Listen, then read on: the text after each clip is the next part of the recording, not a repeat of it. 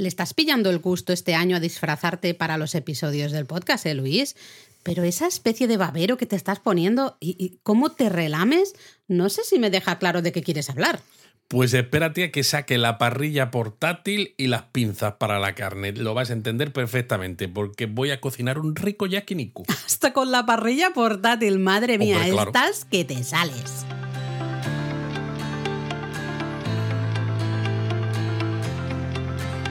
Bienvenidos a Japón a Fondo. El podcast sobre Japón de la mano de japonismo. Patrocinado por Lexus. Experience Amazing. Bueno, hasta con la parrilla portátil te estoy viendo. ¿eh? Ahí, yakiniku vamos a cocinar hoy. Sí, vamos a cocinar un rico yakiniku que significa básicamente carne a la parrilla. Sí, ya lo hablamos, ¿no? Cuando hicimos, recuerdo que hicimos hace tiempo ya un episodio del podcast dedicado así un poco a la gastronomía japonesa en general, ¿no? Ah, sí. Platos que uno no se podía perder de visita por Japón y creo que ya hablamos un poquito de ese yakiniku, ¿no? Como tú dices, carne a la parrilla, así general, ¿no? Pero a la parrilla sabe mejor. A la parrilla. No, por favor, no hagamos publicidad ya en el, aquí en el minuto uno, no puede ser esto. Eh, pero bueno, ¿qué es esto del yakiniku? Pues, eh, a ver, normalmente va a ser carne así de ternera, también jorumón, ¿Qué es el jorumón?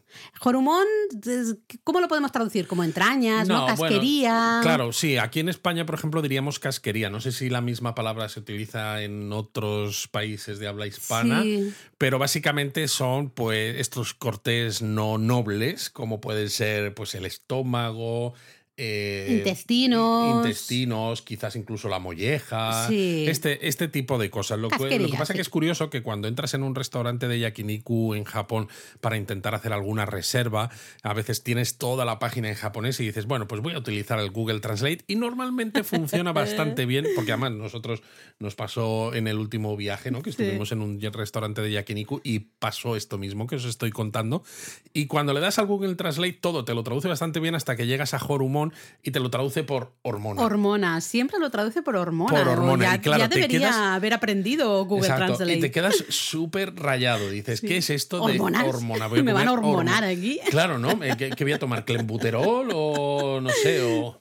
No, pues no, no, no. Son, eso, casquería, entrañas, cortes no nobles. Siempre que veáis, eh, aparecen muchos nombres de restaurantes en Google Maps, ¿no? A veces buscas un restaurante yakiniku y dice yakiniku and, ¿no? Jorumon. Y lo ponen tal cual, Jorumon. O a veces también se les va la pinza, como lo han pasado por el Google Translate, y pone hormone, ¿no? Y dices, vale, pues no son hormonas, esto ya lo aprendemos hoy, sino esa casquería, ¿no? Entonces, yakiniku básicamente a los japoneses les encanta eh, comer casquería, les gusta muchísimo comer casquería. Eso sí, todo esto, ya sea casquería, ya sea carne y tal, está cortado para que sea de tamaño de un bocado, como muchas cosas en Japón. Es decir, no penséis. Bueno, para que se pueda coger bien con los palillos, ¿no? Claro, no penséis que es el porterhouse, ¿no? O la chuleta, el T-bone aquí puesto en la parrilla y ya está, porque imaginaos tomar, ¿no? Utilizar palillos para comeros un porterhouse, ¿no? Una chuleta con el hueso en forma de té. Que vamos, los palillos tendrían que ser no sé, de... Bueno, alguna vez hemos comido mm, tochacos gordotes de carne de wagyu. Recuerdo, por ejemplo, en un restaurante en Totori, que estuvimos comiendo ahí un cachaco grande, pero luego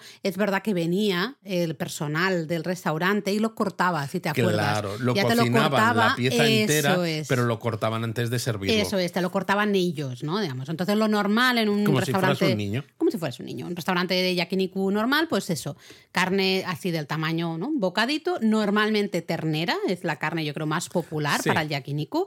Ternera puede ser cualquier Al menos parte. para el yakiniku más tradicional, porque luego, claro, luego hablaremos de restaurantes y tal, pero cuando tú quieres en restaurantes un poco más de precio o más arreglado y quieres ofrecer una variedad muy grande de platos, pues al final también pones que si pancetas, que si bacon. Bueno, porque vas jugando con, con, el material que tienes, pues ¿no? Con la carne que tienes y dices, oye, ¿cómo puedo combinar estas cosas? Y ahí entra la, la, creatividad de cada chef, ¿no? Pero en un restaurante, como tú dices, mm, habitual, ¿no? Normal, pues será eso, carne de ternera, mucho jorumón, les encanta, ya hemos dicho, es esa casquería, y luego verduritas, ¿no? Siempre hay alguna verdurita por ahí que lo hacemos todo a la parrilla.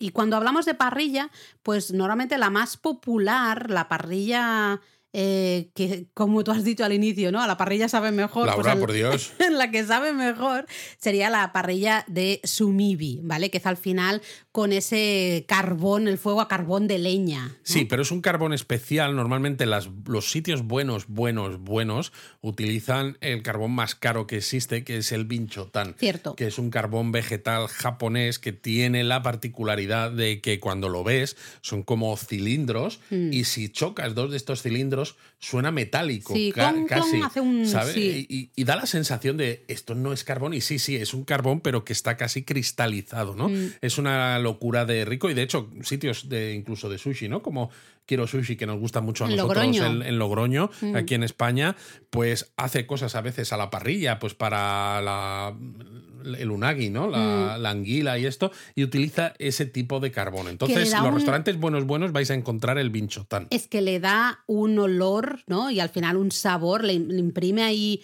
Eh, un, eh, muy característico. Realmente, cuando cocinas algo al binchotán, eh, ese humito, ¿no? Al final es una buena barbacoa también, esto, los estadounidenses que son ¿no? maestros de, su tipo de barbacoa, eh, o especialmente en el sur. Y los argentinos también. También, pero es ese humo le da un sabor muy característico. Pero bueno, no todas las parrillas tienen que ser así con este carbón binchotán. También podemos usar parrillas de gas o hasta parrillas eléctricas, ¿no? Al final va a depender un poco del restaurante y se va a notar también en el precio. Yo creo que hay algunos restaurantes un poco más ajustaditos de precio que van a tener pues parrillas eléctricas y luego algunos un poco más caros que van a tener parrillas eh, de, de carbón. Luego también entra el tema de la calidad de la carne. Evidentemente hay muchos tipos de calidad diferente de carne y todo eso va a hacer que vaya fluctuando, ¿no? que vaya cambiando un poco el, precio. Pero bueno, yakiniku al final es eso, ¿no? Es barbacoa,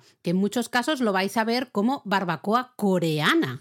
Bueno, porque son los orígenes ¿no? Eh, de la barbacoa y de hecho, aunque sean los orígenes, hay ciertas eh, diferencias mm. sutiles. Si vais a algún barrio japonés, en, algún barrio japonés, algún barrio coreano en Japón, por ejemplo, en, Tokio, en, Osaka. o en Osaka, que hay barrios coreanos con bastantes restaurantes coreanos por allí, vais a probar evidentemente la barbacoa coreana, porque es eso, es un plato de origen coreano, pero vais a ver que tanto lo que es la parrilla, el lugar donde lo cocinas, como mm. luego los cortes de la carne y los marinados son ligeramente diferentes. Sí, porque has dicho algo interesante, ¿no? En muchos casos eh, la carne del yakiniku en algunas ocasiones viene tal cual, pero en muchos casos viene marinada o viene adobada y todo, ¿no? En algunos Exacto, casos. no es simplemente la carne pues eh, en crudo con sal y pimienta que tú la pones en la parrilla y ya está, que evidentemente también. Pero hay muchas, eh, muchos cortes o muchos platos para hacer en esta parrilla que van con estos marinados y estos eh, adobos. Pero se ve claramente la influencia de la barbacoa coreana. Eh, eh, si tú conoces un poco de gastronomía coreana, pues tenemos platos como el bulgogi, por ejemplo, ¿no? el galbi.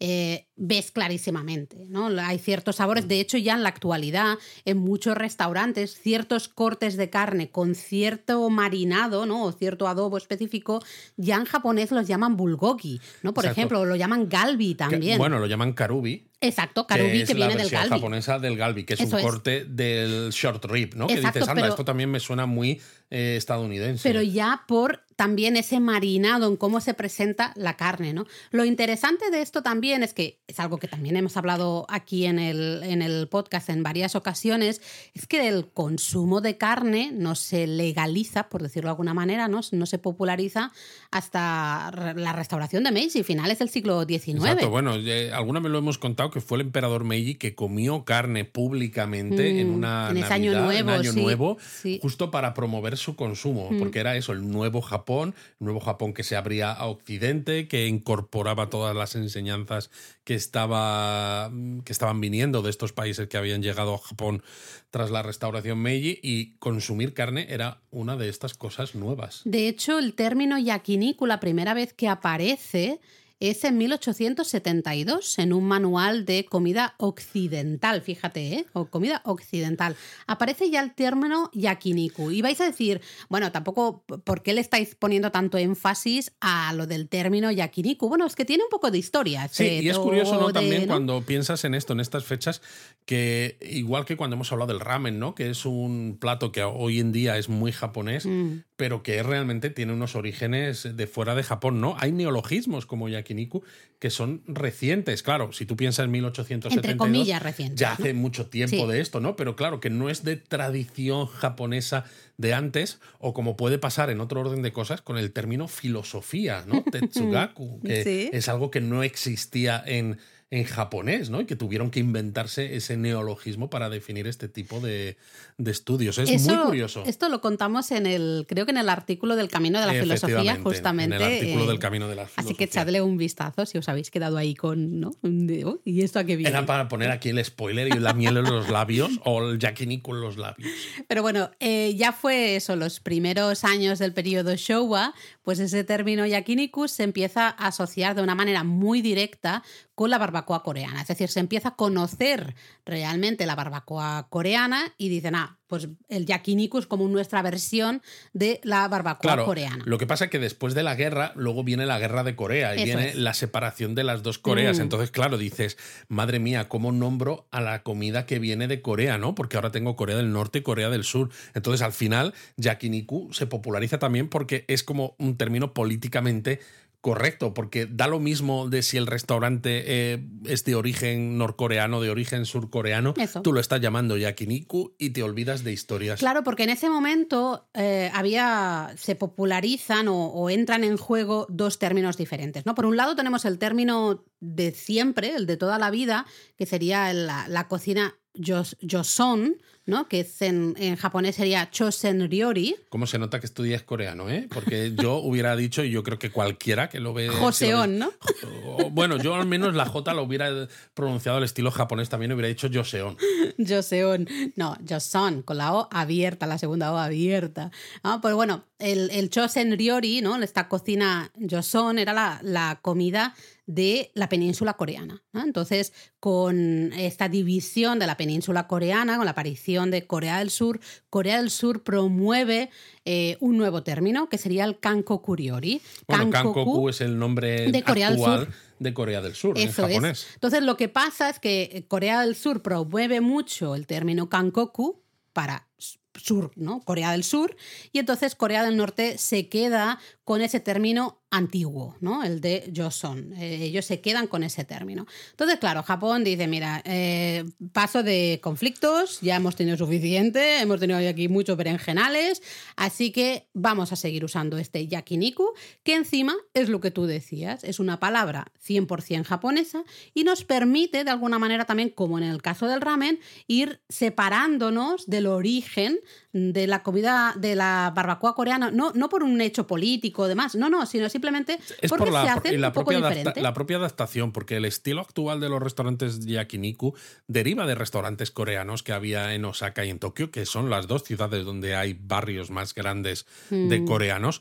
Pero claro, como pasa también con el ramen que hemos mencionado hace un momento, en el momento en el que este tipo de restaurantes y este tipo de gastronomía se empiezan a popularizar, lo hacen también porque se adaptan a los ritmos, a los gustos y a la manera de pensar de los propios japoneses, que son los comensales que más van a acudir a este tipo de restaurantes. Entonces, eso, los yakiniku actuales japoneses son herederos de esa barbacoa coreana, pero ya adaptada al estilo japonés. Eh, de hecho, hablemos un poco de cómo es un restaurante yakiniku, así podemos, vamos a imaginarnos que estamos entrando en un restaurante de yakiniku y vamos a explicar un poquito cómo es. ¿no? Eh, quizá lo que más llama la atención, esto ya ha llegado también a Occidente, hay muchos restaurantes así, pero hace, yo que sé, 20 años, yo la primera vez que fui a Japón, yo eso no lo había visto en mi vida, ¿no? No había restaurantes parecidos en España en esa época, porque el concepto básico es que cada mesa tiene su propia parrilla.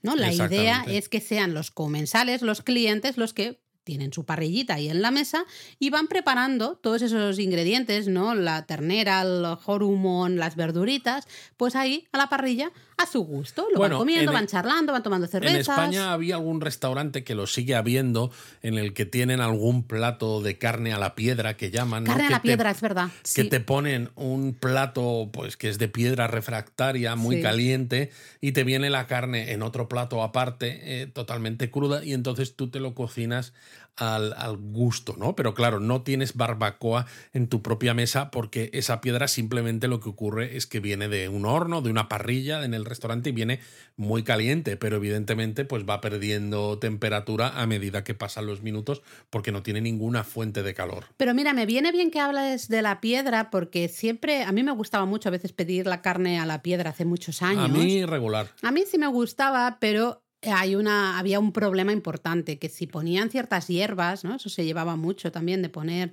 eh, según qué hierbas aromáticas, ¿no? por ejemplo, en la propia piedra, para que le diera ese sabor extra a la carne. Madre mía, tendréis que ver a Laura. Por un lado, hace gestos de echar hierbas y luego hace gestos del humo que sube. O sea, el día que grabemos el podcast con imagen. Nunca lo vamos a hacer. Madre mía, esto va a ser. Nunca lo vamos a hacer. Pero eh, a mí me pasaba que el pelo la ropa, todo te empezaba a oler a esa carne con esas hierbas, ¿no? Y eso también sucede un poco con el yakiniku.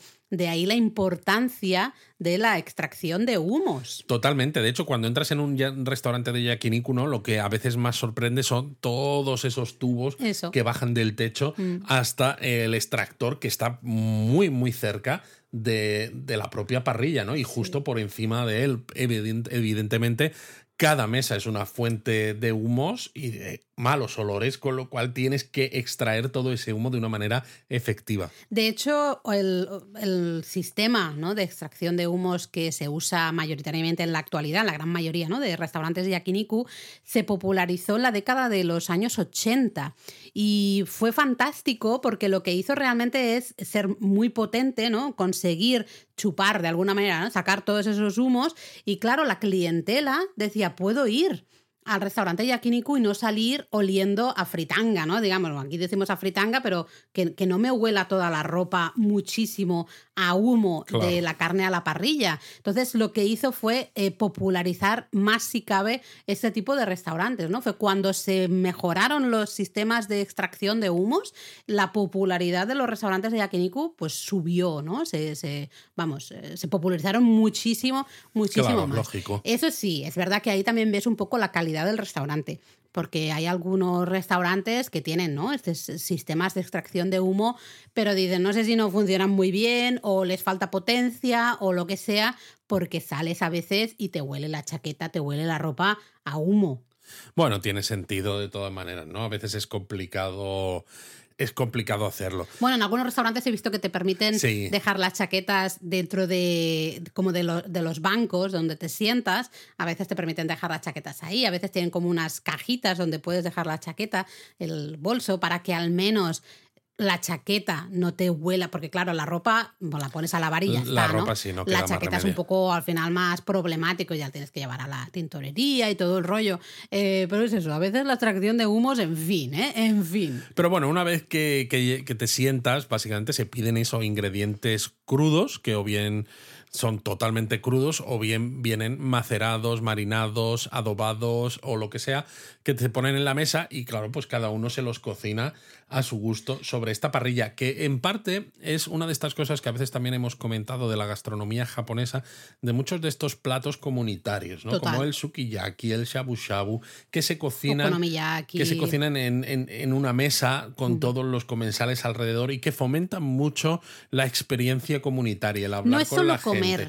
No es solo comer, es comer en comunidad, es comer en compañía, es charlar mientras estás elaborando la comida, no, no estás solo comiendo ya está. No, no es estamos participando de la elaboración de ese plato y mientras estamos participando vamos charlando, vamos tomando algo, vamos, ¿no? Es el es una experiencia a mí personalmente me gusta mucho. A mí me gusta, aunque la manera tradicional de comer el yakiniku, ¿no? Como parecido a lo de la carne a la piedra, a mí no me gusta tanto, ¿no? En el sentido de que cocinarte tú tu propia carne sí. puede ser interesante, puede ser divertido, pero creo que precisamente eh, para mí, que me gusta mucho la carne cocinada al punto, ¿no? Cuando tiene una temperatura interna la carne, pues de unos 135 Fahrenheit, ¿no? El, que es lo lo que me gusta pues se Atención, ¿eh? 135 Fahrenheit. Sí, me lo sé en Fahrenheit. es lo que me gusta. Bueno, es, el, medium rare, ¿no?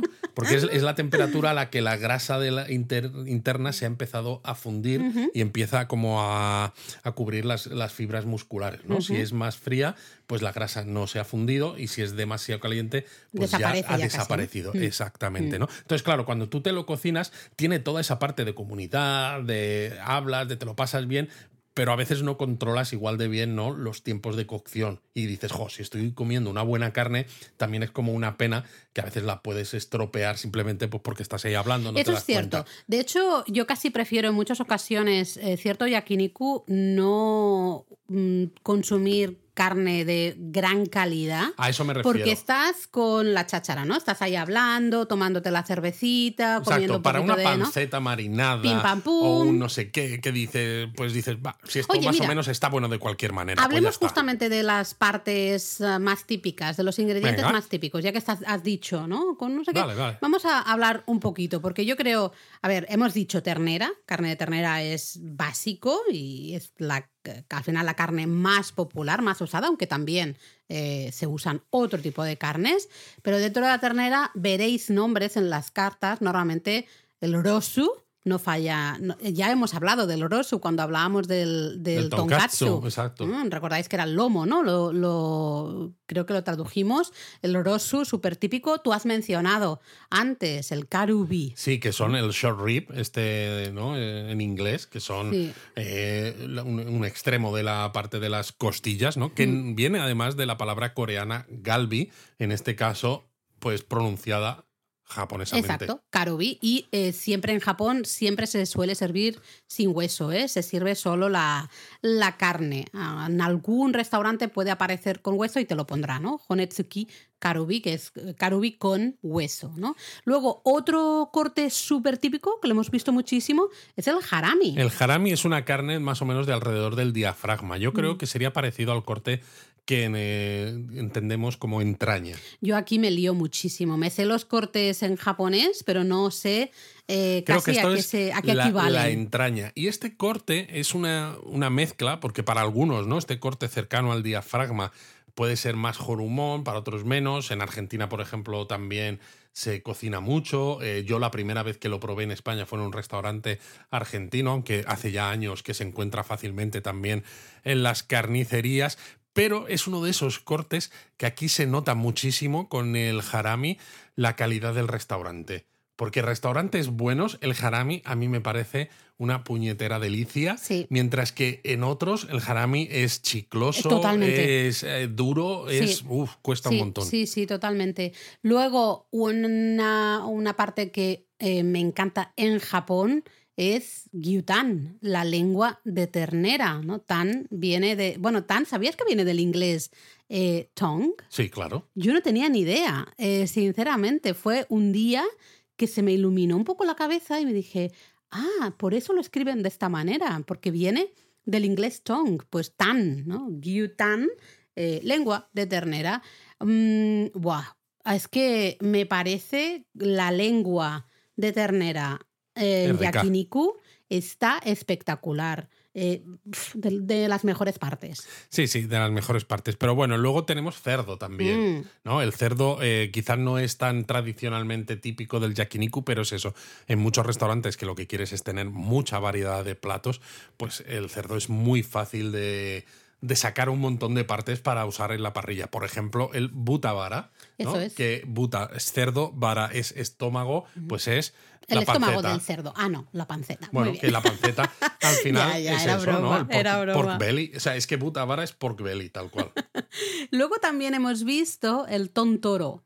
Ese toro viene al final del mismo toro del, del, atún, ¿no? De una carne como muy. con mucha grasa eh, por la zona como de la mejilla, del cuello, eso como de la carrillera un poco. sí, quizás sí, ¿no? Es que yo me pierdo con, con estas cosas, ¿no? Quizás esos dos son los más típicos del, del cerdo. Luego hemos dicho el jorumón, evidentemente. A veces también lo podéis ver escrito como motsu. Mm, básicamente es lo, mismo, esa casquería. Eh, Jorumon, realmente en japonés, se ve que viene del dialecto de Kansai. Anda, qué bueno. Eh, esto lo busqué justamente para, para, este episodio del podcast, no tenía ni idea. Y significa, en el dialecto de Kansai, significa algo desechado, algo que desechas. Qué bueno. Que claro, al final es un poco esa idea, ¿no? Pero ellos no desechan nada porque les encanta y ahí, pues bueno, puede ser cualquier cosa, ¿no? Desde hígado, por ejemplo, intestino, hemos dicho, corazón, hemos visto. También, pero eh, bueno, a veces hay cosas como... Muy raras. Sí, como útero o como incluso eh, ovarios y cosas así. Yo he llegado a ver cola también, que bueno, la cola no se suele utilizar en España un poco más. Eh, o los callos. Bueno, los callos, los callos sí, estómago también. En fin, sí. Sí, claro, sobre todo porque, por ejemplo, en el caso de la ternera, ¿no? Tienen cuatro estómagos, pues depende de qué estómago utilices, ¿no? Pues creo que tienes una palabra u otra. Pero... Es ah, tremendo. Si os gusta el tema de la casquería en Japón, vais a disfrutar muchísimo. Hay restaurantes de yakiniku solo... Solo de Jorumón. De Jorumón, solo especializados en, casquería, ¿no? En hormonas, exacto.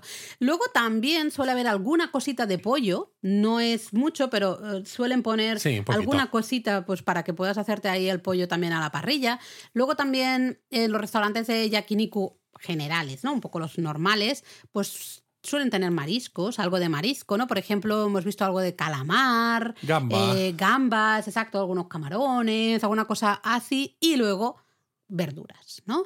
Y las verduras más típicas, pues, pues pimiento, zanahoria, shiitake, que bueno, verduras y, hongos, ¿no? Pues también hay cebolla, cebolla, exacto, a veces repollo. Sí. Eh, hasta muyashi, ¿no? Los brotes de soja. También eh, berenjena. Exacto, calabaza. Ah, sí, calabaza La cabocha, la calabaza eh, japonesa. Entonces, bueno, ya veis que hay mucho, ¿no? Luego también depende del, del restaurante, va a haber como platillos de acompañamiento. Claro. ¿No? Podemos tener pues un cuenco de arroz o nosotros solemos pedir mucho una tapita de kimchi, por ejemplo, ¿no? Es bastante popular o alguna sopa, es decir, tienen cosas para acompañar, cosas que ya no se hacen a la parrilla, sino que te acompañan, ¿no? Pero la idea es que tú pides esto y van, eh, bueno, te, traen los ingredientes a la mesa y básicamente es lo que hemos dicho. Eh, vas cocinando tú Exacto. poco a poco esos, esos ingredientes a la parrilla. Y, también lo que decíamos, ¿no? Los ingredientes cuando tú los solicitas, pues te vienen el platillo, un pequeño platillo con varios cortes de ese ingrediente que tú has pedido, que puede ser en crudo simplemente con sal y pimienta o vienen ya marinados con una salsa, ¿no? Mm. Eh, palabra japonesa para salsa, pues tare, ¿no? Y la más común, pues suele llevar salsa de soja con sake, mirin, un poquito de azúcar, ajo eh, en polvo, sésamo, etcétera, cosas así. Que de hecho este mismo tare es el que usamos en, en la gran mayoría de restaurantes, eh, te van a servir un cuenquito con ese tare para mojar la carne después de sacarla de la parrilla. ¿Vale? Entonces tú la estás cocinando a la parrilla, cuando ya está al punto que tú consideras que a ti te gusta, la sacas de la parrilla, te la puedes comer tal cual o la puedes eh, justamente mojar en esta salsita. Luego hay otra También salsita. A veces te ponen sales de sabores, pues una sal de wasabi y cosas de esas. Eso es, sal también, mucho. Y luego también hay una salsa, normalmente un tare, eh, normalmente cítrico. A veces también, hay uno de miso, que a mí me gusta mucho para depende de qué carnes. Eh, una salsa base de miso, de sésamo. yo aquí de todas maneras soy un poco raro, porque si pedimos algún corte que ya venga marinado, dices, vale, perfecto, ¿no? Porque además al cocinarse a la parrilla, el propio calor y el fuego hacen que se caramelice esa salsa, ¿no? Se genera esa reacción de maillar además mm. en la carne y me parece que queda muy rico. Pero cuando la carne está en crudo, al menos yo lo que quiero es disfrutar del sabor de la carne tan, tal cual. Entonces, como mucho, le pongo un poquito de sal. Hay veces que una pizquita de wasabi ayuda a realzar los sabores. Eso es verdad, porque además te abre como las fosas nasales. El wasabi no es ese picante tan nasal, pero el wasabi bueno, bueno, eh, realmente no es tan exagerado de picante como a veces podemos pensar, sobre todo cuando el wasabi es este eh, industrial, casi artificial en pasta, el de tubo. Entonces ese no me gusta tanto, pero es eso, yo le añado poquita cosa porque quiero probar la carne tal cual. Pero Luis, tú cuando vamos a comer carne a algún restaurante de estos de carne, ¿no? Carnaca que dices tú, eh, tú te gusta la carne tal cual. Sí. Tú, por ejemplo, cuando eras un poco más joven, vamos a decir, ¿te pedías alguna vez ¿Me el típico... viejo? Sí. Eh, ¿Alguna vez la carne, eso que era con salsa de queso o con salsa de pimienta, ¿no? Que venía así. ¿Tú te lo has pedido alguna vez? ¿Te gustaba? Alguna vez me lo he pedido porque pero con carnes, por ejemplo, no de ternera, ¿no? Yo recuerdo por León haberme pedido eh, solomillo de, de, ciervo, ah, queso de Valdeón, ¿no? Un queso típico de allí de la zona, pero precisamente porque era un queso típico de la zona y rico. Pero realmente pero es tú prefieres la carne tal cual. Sí, yo quiero la, a mí me gusta la carne sin, sin nada más, que esté bien salpimentada bien cocinada a la temperatura que me gusta para que el interior, lo que he dicho antes, y ya está. En cambio, a mí me gustan mucho las salsas, salsa, poner salsas. me gustan mucho las salsas. Entonces, cuando vamos al yakiniku... Tú eres la que pide los platos con marinados y yo pido los platos con la carne. Eso lo primero y luego yo siempre estoy probando diferentes salsas, porque en muchos restaurantes te vienen tres más la sal, a veces es sal, hasta sales con sabores, ¿no? Sal ya con sí, a mí no me importa probar. El problema está en que si pruebas un trozo de carne con la salsa X, no pruebas la carne, ¿no? Al final no pruebas la carne de ningún tipo y sobre todo en los sitios de, de wagyu buenos. Bueno, a ver, es que aquí hay que diferenciar.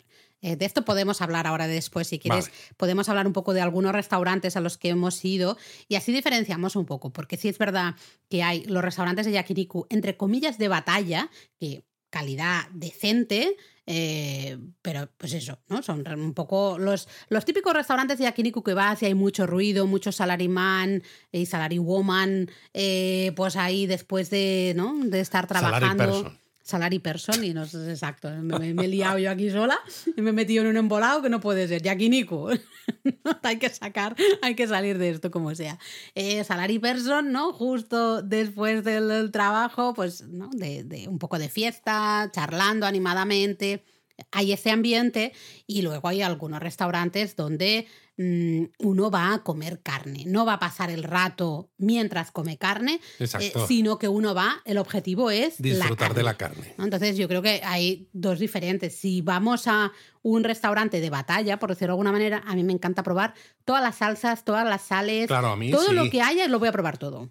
En ese caso está bien. Eh, y de hecho a veces me quedo sin salsita en el cuenco y tengo que poner más. Pero luego te pasa incluso eso, lo que yo decía con los sitios de teppanyaki especializados en carne de wagyu o de Kobe, mm. por ejemplo, ¿no? Que tienes ese menú de degustación que acaba con la pieza de carne de Kobe cocinada en el teppanyaki que te lo hace un cocinero delante de ti y claro, al final como es una carne que sacia mucho porque tiene mucha grasa, pues te ponen una cantidad pequeñita. Y claro, dices, si este trocito me lo como con la salsa, este trocito con la sal de no sé cuánto, este con el wasabi, al final no te queda casi nada para comerlo tal cual y decir, a ver a qué sabe esta carne. Mira, ahora que hablas del teppanyaki, podríamos quizá hacer una mención, aunque cortita, de la diferencia entre el yakiniku y el teppanyaki. Porque has mencionado tú ahora el teppanyaki son platos diferentes. Son, el yakiniku y el tepanyaki. Ya el nombre ya es diferente, sí que hay un yaki igual en los dos, porque al final ese yaki, recordad que decíamos, siempre es algo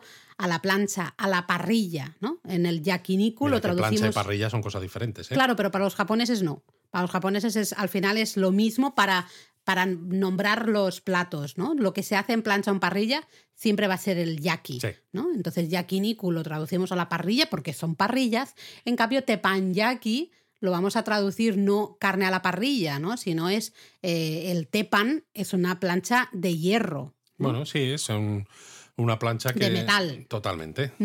Entonces, claro, la, la plancha, este, el, tepan, la, eso es en inglés flat, ¿no? Justamente es una superficie completamente plana, ¿no? El tepan, del teppanyaki. Eh, todo completamente plano, podemos usar cualquier parte, ¿no?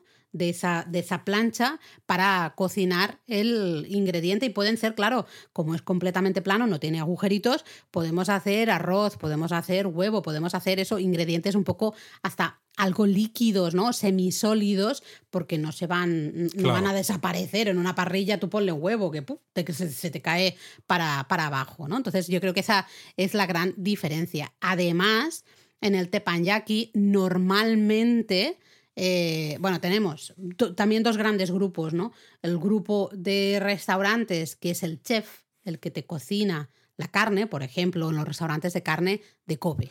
Pero yo creo que esto pasa parecido con el yakiniku. Los sitios que son un poco buenos, mm. por ejemplo, un sitio de carne de Kobe, tienes tu chef que te cocina la comida, mientras que otros sitios que es comida más barata, eh, como puede ser un monyayaki o un okonomiyaki normalmente a veces cuando te ven que eres extranjero te lo cocinan ellos, pero, lo puedes hacerlo tú. es que te lo hagas tú, ¿no? Y con el yakiniku pasa un poco parecido. Los restaurantes más baratos, estos en los que va la gente al salir del trabajo y demás, tú te lo haces todo en la parrilla.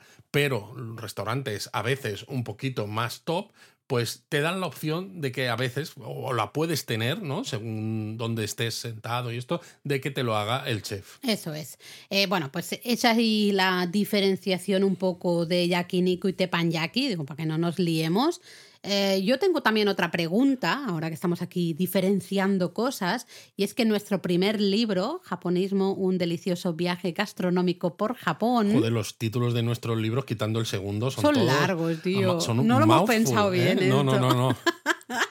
pues en el primer capítulo hablamos justamente de Sapporo y ahí hablamos de un plato muy típico de Sapporo. ¿Sabes de lo que te estoy hablando, no, Luis? Hombre, claro, Sapporo, la capital de Hokkaido.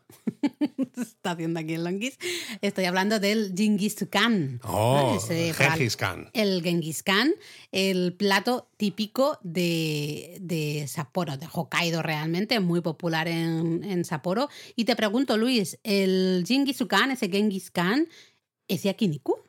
Uf, es... Eh, bueno, es que es carne de cordero, claro, no mm. es ternera, aunque también al final en el yakiniku utilizas cerdo y otras cosas, ¿no? O sea, técnicamente sería una variación, ¿no? Porque mm. utilizas eh, no es exactamente una parrilla, porque no, no es eso, no es una rejilla debajo de la cual tienes el carbón vegetal, ¿no? Lo que tú decías, que si pones algo líquido, claro, se cae por la rejilla. Aquí lo que tienes es una parrilla que es no es plana, es eh, convexa, ¿no? Cóncava. Ah, siempre me lío. Es cóncava, y que tiene, se supone, la forma del casco de un guerrero mongol, ¿no? De ahí un poco también el nombre de Genghis Khan o Genghis Khan. Bueno, se dice que además los mongoles comían mucha carne de cordero, de ahí un poco todo, entre que eh, la parrilla se asemeja al, casco. y que además eh, este plato usa una carne que fuera de este plato se consume muy poco en Japón. En Japón se, se consume muy poco cordero. Muy poco, muy poco. En general, en cambio, este plato es básicamente cordero. Totalmente. Eh, ahí sí que es carne de cordero 100%, ¿no? Es muy curioso eh, todo eso. Pero luego el resto es muy, es muy parecido, porque también vamos a acompañar esa carne pues de, pues de pimiento, de eh, setas, de cebolla, ¿no? Un poco mm, también eh, de verduritas, sí que claro, se coloca de manera diferente en esa parrilla, porque evidentemente la parrilla tiene esa forma, ¿no? De casco cóncava. Exacto, con lo cual hay pues cosas que están más altas que otras, pero se supone que el calor, ¿no? Que viene de, de dentro de esa de esa parrilla, pues aporta el calor a toda la superficie de, este, de esta especie de, casco parrillero. También es un plato relativamente nuevo y viene un poco de una temas eh, de promoción, planes económicos del gobierno japonés que quería aumentar el tamaño de los rebaños de ovejas en Hokkaido, ¿no? Eh, promovió mucho pues justamente esto. Y entonces, claro, había mucha oveja en Hokkaido, eh, claro, se, esquilaban ¿no? las ovejas para producir la lana y demás, pero también pues empezaron a consumir mucha más carne de, al final de oveja. Pero el nombre del plato, si ya decíamos que yakiniku es un neologismo, Jingisukan todavía mucho más, porque la primera mención escrita aparece en 1900 31 y lo inventó un señor nacido en Sapporo que dicen que se inspiró en los platos de cordero a la parrilla de la cocina del noreste de China, es decir, de la zona de lo que es Mongolia. Es tremendo. La ¿eh? Mongolia china. sí, sí, sí, sí, eh, luego hay mucha disputa sobre el origen del plato. Hay quien dice que eh, realmente se surgió en la prefectura de Yamagata, otros en la prefectura de Iwate. Estamos en la región de Tohoku, ni siquiera estamos en la isla bueno, de Hokkaido. Pero hay quien dice que surgió en Tokio. Claro, de hecho en Esto Tokio... es como cuando decimos en, España, ¿no? Madrid. Que Madrid es el mejor puerto de mar y estas cosas, ¿no? Sabía que iba a salir. Claro, es que... Bueno, pero es que en Tokio apareció el primer restaurante dedicado exclusivamente a este plato, ¿ah? al Jingisukan, que fue el Jingisuso, eh, literalmente la casa de Genghis. Genghis, ¿no? Bueno, yo digo, perdón, pues Genghis, no sé, que abrió en Tokio en 1936. No tengo ni idea. Lo que sí tengo idea es que si vais a Hokkaido tenéis que probar Hay que probarlo. el Jingisukan. Hay un montón de restaurantes. El, el, funcionamiento es igual que en un restaurante de yakiniku, realmente. Sí, tienes verduras, tienes carne y tú las vas colocando encima de esta Exacto. parrilla Cada- y cuando consideras cada- sí. que está cocinado, pues te lo comes. Te lo comes, hay salsitas igual, cada mesa tiene su parrilla también, así que básicamente sería lo mismo. Y Pero una bueno, curiosidad, ah, Laura. Dime, dime. ¿Tú sabes que existe un día del yakiniku en ¿Qué Japón? dices? Sí, sí, bueno, en Japón realmente existen días de absolutamente Cierto, todas las cosas. También pasa en Estados Unidos, ¿no? Yo lo recuerdo de cuando trabajaba en, en Google, ¿no? Que mis compañeros americanos siempre era el día de no sé qué, el día de no sé cuánto. Y digo, ¿de verdad? ¿Seriously? Eh, pues sí, existe el día de yakiniku y claro, en muchos casos en Japón esto se hace en función de cómo suena, ¿no? De la de, cómo si tú tomas los números del día, ¿no? De Pues, cómo se lee, ¿no? cómo Y se cómo lee y dice, oh, esto suena parecido a Vale. otra cosa. A. Entonces, es un Goro Aguase, que es esto que digo, de juego de palabras numéricos. Y es el 29 de agosto. Porque el 29 de agosto aproximadamente se puede leer como yakiniku. Porque el 8, ¿no? Que sería agosto, es ya. ¿No? El 2 es ni, ¿no? Entonces 2. Ya tenéis el día 8, eh, o sea, el mes 8, hemos dicho el día 29, entonces el 2 del 29 sería ni, y el 9 que es Q, pues dices ya, ki, ni, Q, más o menos. Bueno, el ki a lo mejor también viene del mes, ¿no? Sí, de del tsuki. 8 mes, exacto, probablemente viene por ahí, ¿no? De Suki, que le quitas el, El- tsu. claro, porque ¿para qué? Pa' no que lo encaje, necesitas, ¿no? Como claro, bueno, mira, eh, ahí te lo compro, pero porque me lo has dicho así con mucha emoción y me sabe mal ahora decirte que anda ya, pero Pues ponle un poco de sal de wasabi o algo. no, yo un poquito de tare o, o una salsita de sésamo o la cítrica, algo así, ¿no?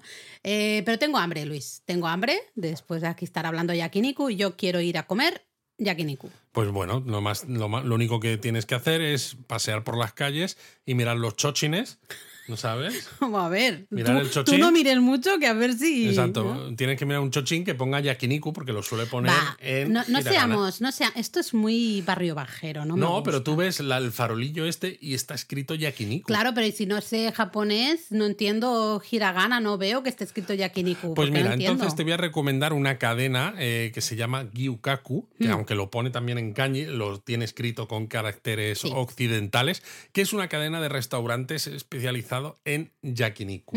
¿no? Es un yakiniku muy al estilo japonés, es uno de estos restaurantes donde están llenos de grupos de gente que acaban de salir de trabajar. Mm. Son muy grandes en son general por los eso, yukaku. son muy grandes, Sí. eh, hay un montón de espacio, la gente es ruidosa, bebe cerveza, grita, se ríe, come, de todo. Bueno, vive, ya está bien. Eh, Gyukaku tienen una carta bastante amplia, tienen un montón de tipos de, de cortes de carnes, de un montón de verduras, luego tienen un montón de platillos, esos que decíamos para acompañar, tienen un- muchísimo de todo, pero es que además es muy popular porque tiene opciones de tabehodai. Exacto, el tabehodai es básicamente el buffet libre. porque come lo que quieras, ¿no? Come lo que quieras. Entonces, ellos lo que hacen es. Tú tienes la carta y puedes pedir los platillos individuales, ¿no? Pero al final te das cuenta de que a veces, uff, esto es un lío, ¿no? Entonces. No, y hasta compras, sumando pagas, a veces claro. y de más o menos me sale a cuenta el tabehodai. Esto es como el Yerpas. Esto es como Hay que hacer cuentas, Hay, que, hacer cuentas. No, tú dices, yo me lo compro porque sé que me va a salir mejor y sobre todo menos estrés mental. ¿No? Totalmente. Entonces, pues tú te compras el Pass, digo, el Tabe Hodai, Y básicamente tienes eh, como diferentes clases de tabejode, ¿no? El tabejode para pobres, que come, digamos, mm, tienes como unos un número de platillos entre limitado. limitado entre los que elegir durante un tiempo limitado. Sí, normalmente 90 minutos. O dos horas, ¿no? Solía ser. No sé. Luego tienes el tabejode un poco ya más más bueno que añade como a lo mejor unos 20 platillos extra que los mm. encuentras en la carta, o sea, no tienes problema para saber cuáles son y dices, ah, pues vale. Y luego tienes el super premium, en el que a veces incluso sueles tener hasta carne de wagyu y demás. Pero claro. También, claro, tú podéis pagar el tabejodai más barato y pedir algún extra de platillos que dices, oye, no me quiero ir de aquí sin probar algún wagyu, no está dentro de mi buffet, el que yo he pagado, pero lo compro aparte, ¿no? Pues es una buena opción sin tener que pagar el tabejodai más caro. Lo bueno es que es eso, en, en, esas dos horas o el tiempo que dure, podéis pedir absolutamente todo lo que queráis de lo que está incluido en ese tabejoda. En el más barato, evidentemente, vais a encontrar muchas cosas como que si arroz, que si kimchi, que si verduras. Entonces dices, ya, ya, pero de la parte que me interesa de carne, pues bueno, ahí tienes, pues eso, la panceta marinada, la panceta en crudo, el bulgogi, ¿no? El karubi también ahí suele haber. O sea, cosas normales. Mm. Sí, harami, pero que dices, pues para un ratito, cuando te apetece la experiencia de la parrilla japonesa y esto, pues está muy bien. Eso es. Eh, y lo que tú has dicho, lo hemos hecho muchas veces, porque a veces vamos con Eric, eh, ostras, Eric, y ya de pequeño ya comía mucho, y ahora si vamos ahora nos morimos, porque come mogollón. Entonces. Como para pedir el caro. Exactamente, si pides el caro, al final es muy caro, ¿no? Puede ser muy caro. Pero es, es, hombre, la diferencia eh, importante. Así que lo hemos hecho mucho de pedir el más baratito y luego pedir algún platillo fuera de esa carta, ¿no? Y pagas ese plato. Y, y, lo bueno es que la carta suele tener fotos, con lo cual es relativamente fácil. Y hasta en algunos sitios ya empezaba a estar en, inglés y Por eso es fácil ¿eh? saber qué, qué, estás pidiendo, ¿no? Y que si, al menos que visualmente digas esto me entra por los ojos, muy bien. Y como decimos, eh, es fácil encontrar los Gyukaku porque están por todo Japón, ¿no? El logo es en blanco y negro, tiene los kanjis de Gyukaku, y, pero suele tener también escrito el Gyukaku tal cual. Pero vamos, es que si no, si vais con internet, que en japonismo siempre lo recomendamos, os abrís Google Maps, escribís Gyukaku, ¿no? Con la I eh, griega, el Gyu, ¿no? Que Gyu es de, vaca. Ternera. ¿no? Y os van a salir un montón de opciones. Em, nosotros, Además de que tenemos un artículo. Sí, tenemos un artículo sobre en, en la web. Y de hecho estaba yo ahora pensando que hemos estado en varios restaurantes de, de yakiniku, algunos ¿no? así específicos, que todavía no tenemos reseña en la web. Estaba aquí, mientras tú estabas hablando de Google Maps y demás, me acuerdo uno en Kioto, que era una, una entrada estrechita, eh, cerca del barrio de Guión. Sí, que se, nos sentamos en, un sitio de carne de Kobe que estuvimos en una sala en privada. Una sala de tatami. En una sala de tatami con la señora vestidas de kimono. Era un sitio muy, muy pijo que lo encontramos un poco de casualidad. Sí, de esas cosas que te salen bien, ¿no? Que sí, deberíamos. Tengo que mirar las fotos porque. Yo me, creo que me acordaría del sitio eh, lo puedo intentar localizar para escribir, ¿no? Si, si, sigue existiendo, porque la verdad es que me gustó muchísimo. Luego estuvimos en, por la zona de Ginza. En Tokio, sí. En Tokio, en otro que era de estilo occidental, en el sentido de que eran mesas normales, no de tatami y demás, pero que cocinaban eh, como uno de los platos estrella era una pieza más grande de carne que la cocinaban de una manera que quedaba un exterior casi carbonizado, pero no carbonizado de mal hecho, ¿no? Sino muy oscuro, que luego te lo cortaban en, muy bueno filetes y quedaba riquísimo. Deberíamos escribir de estos sitios. Luego hemos estado en restaurantes, que eso sí aparecen al menos, aparece mencionado en las guías de Totori. Recuerdo el de Totori que nos pusimos las botas porque era relativamente barato para la calidad que tenía esa carne. ¿eh? Fukuoka, que también eh, disfrutamos una barbaridad de que este Lo había, lo había investigado yo antes de ir y dije, tenemos que ir a este restaurante. Luego, sí o sí. Nagasaki, también estuvimos comiendo carne deliciosa wagyu local. En Kumano Kodo, recuerdo también, tengo además una foto. Wagyu de Kumano. Y luego en Kochi también estuvimos comiendo, que ayer era vaca roja, que eh, porque normalmente la gran mayoría del wagyu es de de raza negra, ¿no? Tenemos un podcast, un episodio de, de Wagyu y carne de Kobe, pero en Kochi es de, raza roja. Que ahí recuerdo que Eric comió demasiado. Y sí, luego vomitó. Yamagata, en fin, hemos comido eh, yakiniku muchísimos de nuestros platos realmente favoritos. Tenéis, algunos de estos restaurantes los tenéis en los mapas. Seguro. Y en los artículos de los, de los lugares. Eh, ya que de estos sitios a lo mejor no tenemos tanto mm, es que, mira, es que me estoy acordando, perdona, ¿eh? Pero me estoy acordando de otro sitio en Pontocho. Uno de los barrios de geishas de Kioto. Que tampoco tenemos artículo y deberíamos hacerlo porque ese sitio también está muy guay. Porque era un restaurante, creo que se llama eh, Nikudoko Danro. Ajá. Mm, estoy mirando aquí Google Maps ahora para. Y sí, eh, porque lo tenéis justo al fin, casi, casi al final de esa calle estrechita que es Pontocho, como tú Yo dices, fíjate que eh, aquella noche, o sea, creo que sé cuándo dices, pero no me acuerdo exactamente de dónde estaba. Yo sí. Yo además lo tengo localizado en el, en el mapa. Sí, sí, sí, sí. Eh, me acabo de poner ahora porque estaba Y no es porque acabásemos muy mal ¿eh? de, alcohol ni nada, es porque simplemente estábamos paseando, era muy de, noche, estaba muy oscuro y me daba un poco igual hacia dónde, íbamos. Caer, ¿no? Sé que estábamos relativamente cercanos al Kamogawa. Pero es que es eh, el restaurante se encuentra dentro de una auténtica Kyomachiya, una casa tradicional de Kioto, pero luego por dentro. De hecho, subimos unas escaleras porque nosotros estuvimos cenando en la primera planta. Eso es. Eh, combina así el estilo japonés, ¿no? De la propia machilla con toques bastante de decoración modernos y tiene lo que a mí también me gustó, me gusta, que tiene salas privadas, ¿no? Eh, nosotros estuvimos en una sala muy chiquitita, pero estuvimos en una sala ahí privada eh, y ahí estuvimos la mar de bien, ¿no?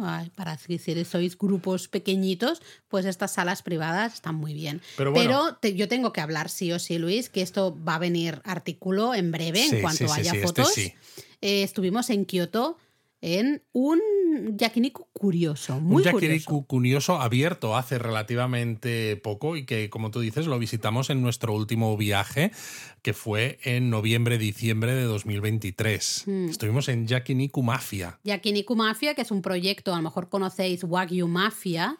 Que tienen, por ejemplo, el Katsusando este de Wagyu, del que hemos hablado en japonismo por la zona de Nakameguro, en Tokio. Pues, a ver, es un proyecto, el de Wagyu Mafia es un proyecto, yo lo creo, de ultralujo, ¿no? Realmente se basa en el ultra, vender el ultralujo, ¿no? Pero lo bueno de Yakiniku Mafia es que sí, tiene esa parte un poco de, forma parte de Wagyu Mafia, con lo cual somos guays, hasta el local es como muy guay, todo como muy Con unas luces así azules y tal, un poco, sí, modernito, con música un poco más electrónica. Chunda. chunda, yo tú electrónica, yo chunda chunda, pero... Eh, al final de gran calidad, porque sirven ternera de Osaki, ¿no? Me parece. Osaki beef, exacto, ¿no? Que es una, una de las. Wagyu es una wagyu muy, muy bueno. Y de hecho, solo les envían 60 eh, cabezas de ganado cada mes, creo que, que leí, ¿no? Entonces cuesta, ¿no? Y claro, pues dices, jo, pues es una maravilla poder tener un sitio así, sobre todo porque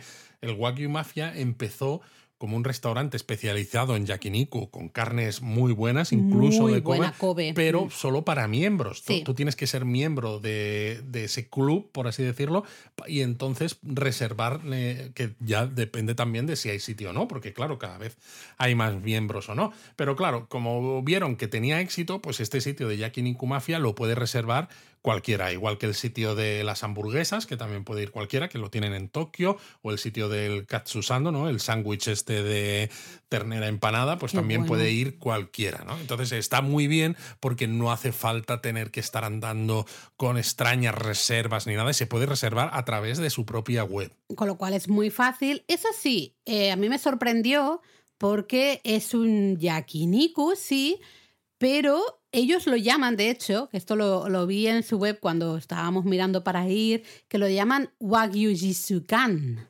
Y diréis, ostras, esto del Jisukan me suena a algo que habéis mencionado antes, ¿no? Bueno, es que claro, es un, es un híbrido de yakiniku y, y el, el Jingisukan. Eso es porque tiene carne de wagyu, no de cordero como el original, pero no es una parrilla con su rejilla ni nada. Es, de hecho, es una parrilla igual que las que, se usan en Hokkaido, eh, ese cóncava, ¿no? Eh, igual. Entonces, bueno, me pareció súper curioso, la calidad de la carne estaba espectacular. Sí, luego además ellos, claro, venden mucho también la exclusividad, porque por ejemplo, en la carta para beber, pues tienen aparte ah, cervezas y demás, tienen su propio highball, ¿no? que estaba muy rico pero también tienen algunos saques que los producen con un productor que ha ganado varias veces la medalla de oro a mejor saque de Japón. Mm. Y hay un par de versiones que las hace en exclusiva para ellos. Entonces, claro, cuando te pides, nosotros nos pedimos una botella de ese saque, cuando te la pides encima te hacen como, te hacen un poco de espectáculo. Un poco de espectáculo, no me salía la palabra, ¿no? Te salen los dos camareros,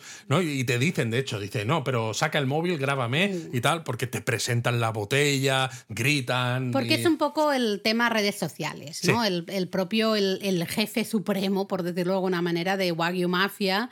Es un señor que se mueve muchísimo en redes sociales, siempre está con los trozos de carne, los presenta así de manera y hace unos vídeos que saltan cosas, ¿no? Es como muy Y luego le pega el bocado y dices, sí, madre mía, Sí, sí, entonces buscan eso, ¿no? Pero eh, a mí este tipo de cosas normalmente me dan un poco igual, sinceramente. Paso bastante de todo este rollo, pero me lo pasé muy bien en este restaurante, de decir que eh, puedes hacértelo todo tú, puedes cocinar tú la, ¿no? la carne y de hecho si hay muchísima gente, pues a lo mejor hasta les haces un favor, pero ellos también se ofrecen Ah, oye, esto te lo pueden ir cocinando también, están charlando contigo. Y yo creo que les gusta cuando les dices que, te lo hagan ellos, porque así también charlan contigo. Porque de hecho todo el personal de este restaurante, todos hablan inglés. Bueno, fue muy divertido porque claro, yo estaba hablando, estábamos hablando de que no era nuestra primera vez en Japón, bla, bla, bla, ¿no? Todas esas cosas. Y claro, yo dije, pues yo, yo es que he vivido, ¿no? Viví durante un año aquí en Kioto. Ah, sí, ¿cuándo fue? Y ahí ya nos tronchamos de la risa porque yo dije, bueno, probablemente es que tú a lo mejor no habías ni nacido, ¿no? Y le dije el año, digo 2000, el año 2000 me dice, ah, no, me faltaba un año por nacer, todavía no había nacido. Ja, ja, ja, ja, ja, ja, no fue como una anécdota eh, muy divertida, muy entrañable de, esa noche y casi casi del viaje, ¿no? Recuerdo muy bien las risas que nos echamos con, con, ese chico que ahora no me acuerdo del nombre, lo tengo apuntado en Instagram.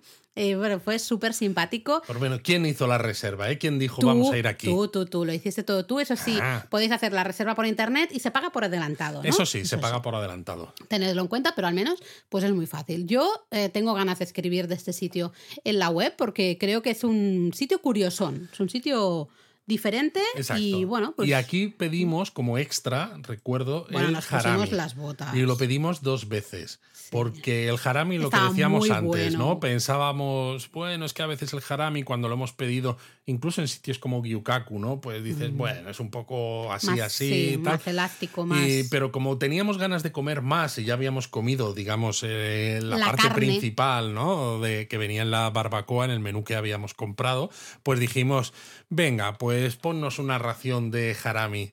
Y estaba, madre mía, ese harami es de lo mejor, harami de wagyu de Osaki, de Osaki Beef, es de lo mejor que he comido nunca. Luego nos dejaron probar un platillo por ahí que, que habían hecho. Estaban en pruebas. Sí, eran como partes al final que tiras, ¿no? De cuando presentas, que tiras, entre comillas, me entiendo, cuando presentas los trozos de carne, claro, los presentas, ¿no? Todo cuadradito, maravilloso, ahí, bueno, rectangular, maravilloso, pues toda esa carne que has ido quitando, que está muy buena al final, eh, con un, era con un era repollo, una salsa, estaba espectacular. Estaba buenísimo. Mira, me, va a sonar la tripa ya.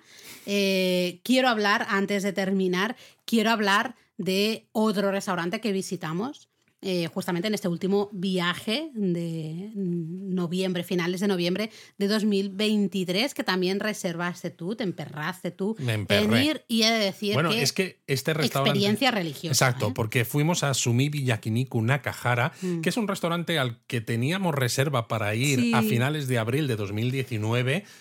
2020, eh, quiero decir, y lo tuvimos que cancelar evidentemente porque hubo una pandemia y se paró el mundo. Y tenía ya las ganas de entonces, porque si a lo mejor os suena, si habéis leído japonismo, en japonismo tenemos un artículo sobre las hamburguesas de Henry's Burger, que son hamburguesas de Wagyu, que son riquísimas. y este restaurante de hamburguesas lo abrió un señor que se llama Nakahara, que nació en San José, en Estados Unidos, aunque realmente de familia japonesa, y se volvió para Japón a los pocos meses, pero él habla inglés también, mm. y de hecho su restaurante principal es este en el que estuvimos, Sumibi Yakiniku Nakahara, un restaurante de yakiniku que depende de con quién hables, pero está considerado posiblemente el mejor yakiniku de Japón, o al menos entre, entre los mejores. Y realmente es maravilloso. Es un, es un lugar que, claro, también cambia un poco, porque tiene unas cuantas mesas en el que la experiencia es te sirve la misma carne a todo el mundo, evidentemente, ¿no? El menú la calidad es, único, aquí mm. es como menú degustación, ¿no? un menú degustación de yakiniku de Bueno, sería el menú omakase, ahora que se ha puesto de moda un poco el nombre, en el sentido de que él aprovecha las, las, carnes que tiene, las mejores carnes, es, las mejores piezas, es lo que te va a poner en Exacto. De hecho, le preguntamos, ¿no? Y él dice, mira, yo tengo un proveedor de carne desde hace muchos años, y normalmente pues me trae carne de, de, Omi. Ah, Omi Pero justo esta vez, eh, pues la que me ha traído, porque es, que es la que estaba mejor, era Matsusaka. Mm. Entonces la que comimos nosotros era Matsusaka, pero no le da mucha importancia a él así es Omi, Matsusaka o lo que sea. A él lo que le da importancia es que la carne tenga las características organolépticas que él considera que son las mejores. Entonces, todos los comensales que están en el restaurante comen el mismo menú omakase, pero si tú estás en las mesas, te lo cocinas tú. Mientras que cuando estás en la barra, que hay unos poquitos espacios, no muchos, ¿no? Con lo cual son sitios que están muy demandados, pues es él mismo el que te lo cocina. Y claro, la maestría que tiene el señor para saber, porque claro, él es el que corta las carnes, ¿no? Entonces él las corta, él siempre dice que un milímetro de diferencia de grosor con una pieza te puede cambiar la, la, experiencia. Entonces, claro, si él te corta la carne de forma perfecta y la cocina en esa parrillita individual que hay delante de cada espacio en la, en la, barra, el tiempo justo que él considera que necesita estar cocinado, sabes que lo vas a comer perfecto. Mientras que si estás en la mesa, a veces se te puede ir un poco, ¿no? Te pueden dar alguna indicación los camareros de esto no lo dejes más de 10 segundos o algo así, pero ya, es, pero ya es distinto, ¿no? y además es que si podéis estar en la barra es un espectáculo porque estás viendo cómo van, claro, ¿no? Cortando, cómo van preparando las siguientes piezas, ya sean tuyas o de, los comensales que están a tu lado en la barra. Es un espectáculo ver cómo preparan, ¿no? El mimo con el que primero van cortando eh, todas las piezas. Luego el control, lo que tú dices, el control absoluto le veías ¿no? correr de aquí para allá en la barra, iba controlando, no, le falta un segundo, la, la gira. No, y este, este señor es famoso además por su lengua, mm. o más que por su lengua, por cómo prepara la lengua de ternera, wagyu, ¿no? Porque además, eh, cuando tiene lengua, no es la típica, el típico corte de lengua que puedes ver en el gyutan, por ejemplo, en Sendai, ¿no? que es la parte, digamos, más muscular, más central de la lengua, sino que utiliza tres cortes diferentes de la lengua. Vaya espectáculo. Eh, porque yo recuerdo cuando Luis me dijo vamos a reservar, hay varios menús, ¿no? Eh, hay el menú más clásico con las horumon, ¿no? Toda esa casquería, termina con, ahora hablaremos de él, el sándwich, ¿no? También el, el, el, sando, el katsusando. Pero luego también hay un menú, pues para el que no le guste la, el ¿no? La casquería. Yo dije, no, mira, si vamos a este restaurante vamos all in, ¿no? Mm, a, tope. Lo que, el menú que tenga más de todo, vamos a ese porque pues, no sabemos cuándo vamos a poder volver a este restaurante, así que a tope. Eh, si no, pedimos cerveza y, si hay algo de jorumón que no nos gusta, pues tragas cerveza y pa'lante, ¿no? Eh, fue de lo que más me gustó del restaurante, porque evidentemente las piezas un poco más conocidas, las partes más conocidas, estaban deliciosas, que por el supuesto. Que si el lomo, que estaba muy bueno. Eso ¿eh? ya sabes, o sea, ya sabes, tú lo estás viendo y se te está haciendo la boca agua porque estás viendo esa pieza con ese infiltrado, ¿no? De, grasa y dices, wow, eso tiene que estar delicioso. Y, evidentemente lo está. Está, mm, pero es que creo que ya un límite que ya, yo creo que ya no sé ni, no soy capaz de O sea, está más delicioso de lo que puedo realmente sentir, ¿no? Notar. Espectacular. Pero lo que más me sorprendió fue justamente la casquería. Eh, hubo partes de la casquería que para mí fueron las mejores. Y justamente una de las partes de la lengua que tú estás diciendo. Sí, la parte como del frenillo hacia atrás. el frenillo me pareció. Era delicioso, en serio. Qué cosa más rica. Qué cosa eh, más rica. Absolutamente maravilloso. Así que recomendación.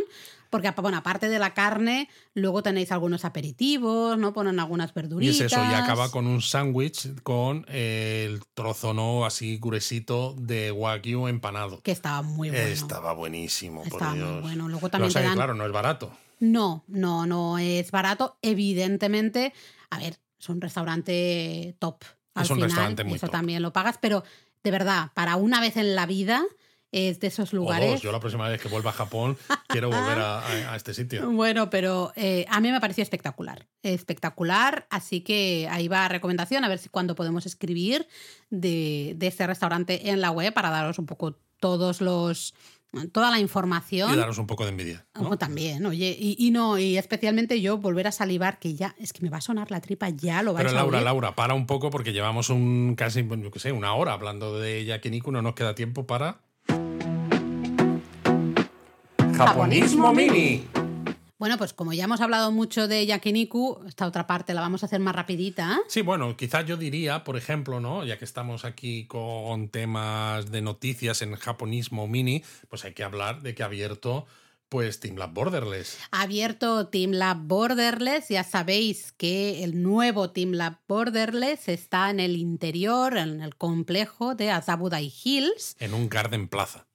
De hecho, el, viernes, el pasado viernes, si estáis escuchando esto aquí, ¿no? Cuando toca, si lo estáis escuchando en un, en un futuro, pues bueno, pues fue eh, el viernes 9 de febrero, si no recuerdo mal, sí pues hicimos un directo justamente hablando de Azabodai Hills para, un poco, entre comillas, celebrar esa reapertura de Team Lab Borderless en la zona de Azabodai Hills. El interior de Team Lab Borderless hay muchas salas que no han cambiado nada, eh, ya es algo que ellos dijeron que querían hacer, de Exacto, mantenerlo mantener tal cual, ciertas obras añadiendo un par de ellas eh, nuevas. ¿no? Entonces añadido alguna cosilla y demás. Así que ya lo sabéis, si queréis ir a Team Lab Borderless, ya abierto, ya tenemos las entradas, están a la, a la venta, así que pues ya lo podéis volver a poner en vuestros itinerarios por Japón. Y luego yo también quería comentar que la semana pasada, justamente si el viernes hicimos ese directo eh, de Asabudai Hills, hablando un poco de Team Lab Borderless. Y para que las fotos de dónde estaba la entrada al Team Lab Borderless y esto. El jueves, ¿no? Justo el día antes, el jueves 8, estuvimos en Barcelona. Nos hicimos una excursióncita. Excursión de, día. Últimamente todos los viajes que hacemos son viajes express. Si son a Japón, son de seis días y medio. Si son a Barcelona, que dices, ah, bueno, os lo tenéis en el mismo país, pues entonces son de día. Porque salimos dejamos a Eric en la ruta para irse al colegio y nosotros nos fuimos al aeropuerto y volvimos a casa 14 horas después. Sí, salimos de casa a las 8 de la mañana y llegamos como a las 10 de la noche, ¿no? Básicamente. Sí, sí. Eh, bueno, estuvimos en la residencia del cónsul del Japón en Barcelona. Eh, ahí estuvimos celebrando el natalicio ¿no? del emperador que es el próximo 23. Exacto, es el próximo 23, pero se celebró en todas las embajadas y consulados el 8 de febrero. El 8, y además en este caso el cónsul, este cónsul, ¿no? El señor Sato, eh, termina su estancia en Barcelona, termina su misión diplomática. y bueno, da mucha pena porque ha sido realmente muy activo. Muy intenso, muy, muy intenso en redes. Y sobre todo porque ha sido una persona que hablaba bien español mm. y que había tenido, ¿no? Había, eh, cuando era más joven, había estado ya en España y tenía mm. mucho cariño por España y viajaba mucho por España e iba contando también su, sus propias experiencias, ¿no? Y yo creo que eso ha sido muy, muy bonito. Evidentemente, no estábamos invitados nosotros únicamente, ¿eh? No penséis no, uy, había 300 personas. Sí, sí, sí, ¿eh? claro, es un evento en el que se invita mucha gente relacionada con la cultura japonesa. Nos lo pasamos muy bien porque conocimos a, gente que teníamos ganas de conocer, que no, no, les conocíamos, solo les conocíamos de redes. Pudimos ahí estar charlando un ratito con ellos y, y hasta conocimos a gente que, bueno, recuerdo los señores de Lexus, por Efectivamente, conocimos gente de Lexus Barcelona, ¿no? Pues estábamos esperando para saludar al, al, cónsul y a su, a su esposa, nos pusimos a hablar y claro, fue divertido. Hombre, claro, sí, el podcast que tenemos, ¿no? Sí, porque yo les pregunté, ¿no? Estábamos en la cola y les pregunté, ¿y tenéis algún negocio relacionado con Japón, ¿no? Un poco pues para, estás en la cola, yo que sé, hablar un poco. Eh, sí, bueno, nosotros trabajamos en Lexus Barcelona, bueno, ya fue, pero ¿cómo? Si somos japonismo, que Lexus nos patrocina el, podcast. ¡Hombre, claro! Si os escuchamos, tal, no sé qué. Pues estuvo, muy eh, estuvo, fue muy, muy divertido. Fue muy cansado, la verdad, pero nos lo pasamos muy bien. Así que, bueno, muchas gracias al consulado por la invitación. Eh, ¿Algún comentario? ¿Me dejas? ¿Hay tiempo? Bueno, yo en en Evox he visto un par de comentarios, aunque ahora no lo tengo abierto, ¿no? Pues tenemos comentarios de algunas personas que decían que se han vuelto a reenganchar al podcast. Marta, sí, Que se han vuelto a reenganchar y dice, tengo horas y horas por delante, ¿no? Y luego Sebas, creo que también se volvió a reenganchar hace relativamente poco, ¿no? Y he estado escuchando varios y digo, mira, qué bien, porque son al menos Marta y Sebas, dos personas que dos nombres que ya conocemos. Sobre todo en Evox, ¿no? Que mm, suelen dejar comentarios, que interactúan y que me parece genial. Y luego también cada vez más hay más personas que ponen mensajes en, Spotify, que mm. está también muy chulo. Sí, por ejemplo, Nicole, que nos decía excelente capítulo sobre el Daruma y nos preguntaba qué tan difícil es ir al templo Katsuoji. Súper difícil. Eh, bueno, en breve, no seas malo. en breve, no, vamos, os lo vamos a explicar. Os lo vamos a explicar porque nosotros estuvimos, si nos habéis seguido en redes, nos habéis escuchado aquí en el podcast, nosotros ya sabéis que fuimos al templo Katsuoji eh, en noviembre, bueno, finales de noviembre del año pasado, 2023. Entonces os vamos a, vamos a hacer un, artículo específico en la web con fotos maravillosas de Akimi Luisete. Maravillosas. Y os vamos a contar exactamente la mejor manera de ir y también cómo combinarlo. Y cómo combinarlo hasta cómo ir a esas combinaciones. Estoy pensando, por ejemplo, en el Parque de Mino, que probablemente es la mejor combinación con ese templo Katsuoji. El de Kylie. Exacto, el de Kylie Mino. Eh, os lo vamos a contar todo en la web, así que danos. Ya estamos a tope, ¿eh? Ya se vienen ahí. Hay tres artículos de Momiji ya ah, escritos. Los contenidos del viaje que hicimos en noviembre-diciembre van a salir, pero vamos, a un ritmo endiablado. Bueno, yo dije, le dije a Luis que quería publicar todos los artículos relacionados que son, espera, tengo aquí la lista, me vais a ver, mía, a mí me, va vais a, ver los papeles, pero porque yo soy de la vieja escuela y lo tengo todo en papel. Hay 28 artículos nuevos para, para publicar, ¿vale? No sé si los 28 van a estar, pero al menos la gran mayoría de los más Me entre vas comillas, a matar, importantes. Porque, claro, esto implica procesar las fotos. Claro, pero es que yo los quiero tener antes de irnos a Corea del Sur, que ya sabéis que nos vamos eh, en Semana Santa. A comer kanko curriori. a comer galbi y bulgogi y, de todo. Y pollo frito. Y también pollo frito y de todo, de todo. Y a practicar un poquito mi coreano, que llevo un año y medio, casi, eh, estudiando coreano y se tiene que notar. Pero bueno, nos queda la palabra japonesa que digo yo que tendrá algo que ver con comida, ¿no? Teniendo en cuenta que hemos hecho un episodio de yakiniku. Pues mira, antes hemos dicho que en Kochi Eric eh, estuvo comiendo demasiado y tú has dicho y acabó vomitando y es tal cual. Pero no vomitó en el coche, ¿eh? Vomitó en la habitación. sí, nos montó un lío. Nos montó que no veas. Eh, que por cierto, un saludo al Ryokan en el que nos alojamos porque fueron maravillosos. suelo de tatami, sí, Sí, sí, fue tremendo, pero bueno, son cosas que pasan. Al final era pequeñito y estas cosas pasan. Pues comió demasiado. ¿Cómo se puede decir he comido demasiado? Me he pasado, ¿no? Pues en japonés existe eh, una terminación que tú pones al verbo que es sugiru, ¿no? Entonces, eso, la idea es hacer algo demasiado. Por ejemplo, tabesugita.